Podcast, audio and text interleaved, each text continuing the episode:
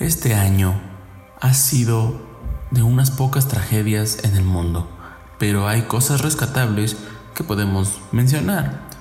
Una de ellas es que en esta semana regresaron los astronautas que fueron a la estación espacial el pasado mayo. También SpaceX tiene planeado que para el 2050 haya aproximadamente un millón de personas laborando en Marte. Para esto tiene que plazar una serie de pruebas para alcanzar el objetivo. ¿Quieres saber de qué se trata? Quédate en esto que se llama la ecuación alfa de la ciencia. Alfa K. Bienvenido. Hablamos de ciencia. Como ya sabemos, este, esta semana regresaron los astronautas que habían ido a la estación espacial, ¿no? Llegaron en, o más bien aterrizaron en la parte del Golfo de México. Y esto fue un gran, una gran hazaña, un gran evento, porque esto da paso a la siguiente parte del proyecto que tiene SpaceX, que es el lanzar más de dos astronautas. Creo que ya se los había comentado en un podcast anterior. Y de igual forma como ya es costumbre, se los recomendamos que los vayan a escuchar los demás podcasts. Porque como vamos a estar hablando o en este podcast se va a tratar sobre las misiones de SpaceX y lo relacionado a misiones espaciales, pues Anteriormente hemos venido explicando lo que ha estado sucediendo y para que tengan más o menos la noción de lo que estamos hablando, pues les damos la recomendación de que vayan a escuchar los podcasts anteriores. Ahora, este evento estuvo algo complicado porque la llegada a la, bueno, al radio que estaba programado el aterrizaje, se encontraban lanchas turísticas Puede ser porque como fue era algo que ya estaba prefechado, ya tenían o ya se había dicho por dónde iba a aterrizar el Crew Dragon. Entonces, pues muchos curiosos acudieron a esta, este, esta zona. Y el problema de esto es que pues se hace una estimación de cierta área en donde va a ser el aterrizaje. Aquí el detalle es que como solo es una estimación aproximada de dónde puede ocurrir este aterrizaje, puede que varíe. Entonces, como había lancha cerca, era un riesgo, pues porque como viene a gran velocidad, aunque trae los, los paracaídas, pues aún así tiene un gran peso, el efecto de la gravedad, la velocidad altera y le da más fuerza entonces pues podría haber causado un accidente y podría haber hecho ahí una revuelta.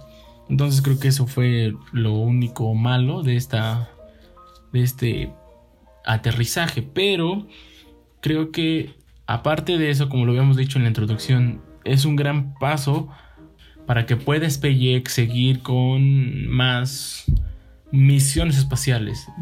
De hecho, también en esta semana Starship probó sus cohetes para el lanzamiento a Marte. El lanzamiento a Marte también se los habíamos platicado en otro podcast, eh, pero era más relacionado a SpaceX porque hay un, podcast relacionado a la misión de Marte. Entonces creo que deberían de enfocarse en el de SpaceX porque de ahí les contábamos que iba a haber un cohete que se llama Starship para el lanzamiento a Marte con mayor velocidad y un combustible completamente diferente al que se utiliza y lo están probando. Y al parecer la prueba ha sido efectiva, el cálculo y la velocidad que ha adquirido este cohete y la dirección en donde lo programaron ha sido correcta, no ha habido mm, fallos tan grandes, entonces creo que entonces creo que en la semana, a pesar de que pues hubo algunos que otros problemitas en, a nivel mundial, como lo de la explosión y pues ahorita como está la situación, creo que es rescatable que la agencia de SpaceX esté haciendo cosas bien para el avance científico. Porque, o se han de preguntar por qué es que les digo mucho, les, les doy mucho, mucha importancia a SpaceX. Y es porque también la semana pasada no subimos podcast. Les pido una disculpa porque pues estuvimos un poco ocupados. Pero me di a la tarea de leer el libro de Stephen Hawking de breves respuestas a grandes preguntas, creo. Se los recomiendo, está algo bueno para aquellos que van empezando en esto de la ciencia. Hablaba de que él presenció algunas misiones espaciales, como fue el caso de el viaje a la luna y bueno, o en esta época de los transbordadores que viajaban a la luna y que viajaban al espacio. Entonces él se dio cuenta que a partir de eso muchos o muchas personas empezaron a enfocar en la ciencia y empezó a haber muchos muchos físicos empezaron a ver un poco más de avance, empezaron a tener pues más relevancia en esta en este campo. Entonces, él al enterarse en el 2012 o en esa época de la década pasada que SpaceX empezaba a tener o a ganar campo en esto de la de los lanzamientos espaciales, él creía y él estaba a favor de que esta empresa empezara a tener más importancia o le empezara a dar más importancia a estos temas espaciales. Porque como él fue testigo de los, los, de los eventos espaciales anteriores, él cree que necesita la sociedad una inspiración para poder seguir con esto de las novedades espaciales y novedades tecnológicas, necesitamos una inspiración para que así el planeta empiece a tener un poco más de conciencia y pueda tener un poco más de avance y la eficacia de los viajes espaciales sea mejor. Él de, él de hecho estaba de acuerdo con SpaceX y creo que no sé lo que en el libro no especifica, pero creo que conoció a Elon Musk y él apoyaba mucho los proyectos que él tenía en ese entonces. Creo que, eh, pues, creo saber o quiero estar en la razón de que todos estos proyectos ya tienen una anterioridad. Pues de hecho, la empresa de SpaceX o como tal empezó a surgir en el 2006, 2002 o algo así. Lo había yo leído por, ah, por un artículo. Entonces, eh, Stephen Hawking tenía la ilusión de presenciar algún lanzamiento por parte de SpaceX que sea histórico. No tuvo la, oportunidad porque pues falleció en el 2018, pero él estaba a favor de todo lo que SpaceX tiene en sus planes y él creo que estaba participando conjunto de la, con la NASA para esto de la exploración espacial. Él pensaba o él relata en su libro que en un momento tendremos que empezar a buscar no vida en otro planeta, pero sí tratar de tener esa experiencia de poder ir a otros planetas.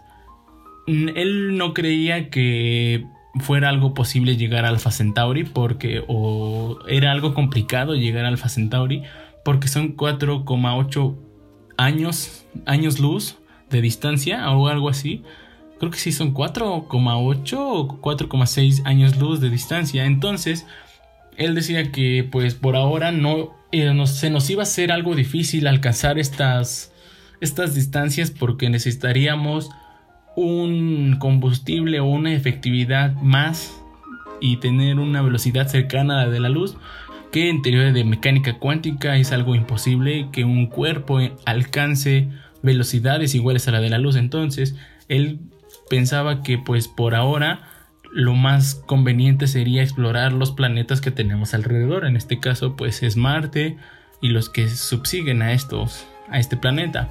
Entonces él él estaba trabajando con la NASA para crear una nave, no sé si era una nave o un combustible que hiciera que los viajes fueran un poco más rápidos para que así empiece de nuevo la sociedad a interesarse en el espacio y en los viajes y en todo esto de la ciencia. Ahora, últimamente también SpaceX ha estado o Elon Musk ha estado resolviendo algunas dudas de cómo es posible que pues o bueno, más bien algunas personas creemos que esto de los viajes a Marte y de los viajes de interplanetarios pues se nos van a hacer algo complicados a las personas de pues de bajos recursos o a las que no tenemos una economía pues relativamente buena porque pues esos viajes costarían costarían demasiado estaría un poco lejos a nuestro alcance de una persona común. Y él tuiteó sí creo que lo dijo en Twitter este que eh, por su parte él tenía un plan de viaje un plan de vuelo. Su proyecto es ir a Marte y empezar a construir empezar a construir casas o edificios o una base en Marte, entonces necesitaría pues mano de obra o mano de... pues sí, necesitaría trabajadores. Él propone un tipo de programa para que podamos las personas normales o las personas poco pudientes asistir a estos viajes y podríamos ir pagando el viaje de forma de trabajo, ¿no? Nosotros nos anotamos, nos, nos subsidian, pero nosotros le pagamos a la empresa trabajando. Nos, van, nos mandan a Marte, pero vamos a trabajar, vamos a construir o vamos a, a tratar de analizar o a ayudar para que haya más viajes. Esto sería como, por ejemplo, si hay un ingeniero en, no sé, mecatrónica, robótica, él pues podría acudir a las oficinas de SpaceX cuando ya, lógico, ya hayan viajes, entonces él podrá anotarse y si es candidato o cumple con las con la estadística porque pues son viajes espaciales, tendríamos que tener pues una buena condición física, una buena una buena condición psicológica. Si cumplieran con ese protocolo, él podría ir a Marte sin necesidad de pedirle al banco mucho dinero, ya que SpaceX subsidiaría su viaje y él se lo regresaría o se lo pagaría de forma de trabajo. Entonces, creo que por esa, por esa parte, Elon Musk creo que ha pensado bien. A quien no de nosotros nos gustaría trabajar en SpaceX y tener el honor de decir, fui a Marte. A lo mejor sí trabajando, pero pues viajaste, o sea, saliste del este, de esta zona, fuiste a otro planeta. Entonces eso sería súper extraordinario y pues creo que sería un gran orgullo también para la humanidad saber que poco a poco nos estamos acercando a lo que antes era ficción, lo que antes veíamos en películas que era de viajes espaciales y poder ir a otro planeta o colonizarlo poco a poco se empieza a ver más cerca. Y qué mejor que formemos parte de esto y que seamos testigos de lo que está ocurriendo, ¿no? El poder contarle a nuestros hijos o a nuestros nietos, decir, oh, mira hijo, mira nieto, yo estuve viendo la transmisión cuando lanzaron el cohete a Marte y cuando empezaron a ir, cuando SpaceX apenas empezaba a crecer la empresa, o sea, eso aunque no por ahora se ve muy poco, pero creo que es algo histórico y es algo de lo que nosotros como sociedad humana deberíamos de tener esa, ese aprecio, ¿no?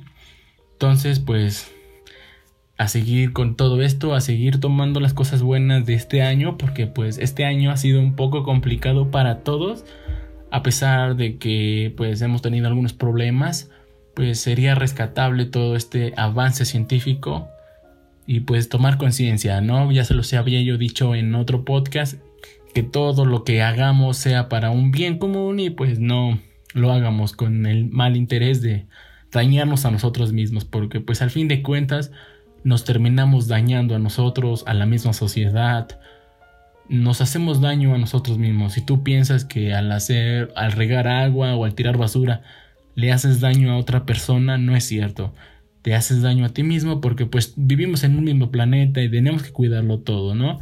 Esa sería la recomendación de, de este podcast también, que pues cuidemos el planeta. Si ahorita nos están dando una lección de vida por lo que está ocurriendo de la pandemia, pues creo que sería un buen punto para empezar una nueva vida y empezar a tratar de cuidar lo que tenemos porque ya sabemos que no somos inmortales y que cualquier cosita pues puede acabar con la raza humana.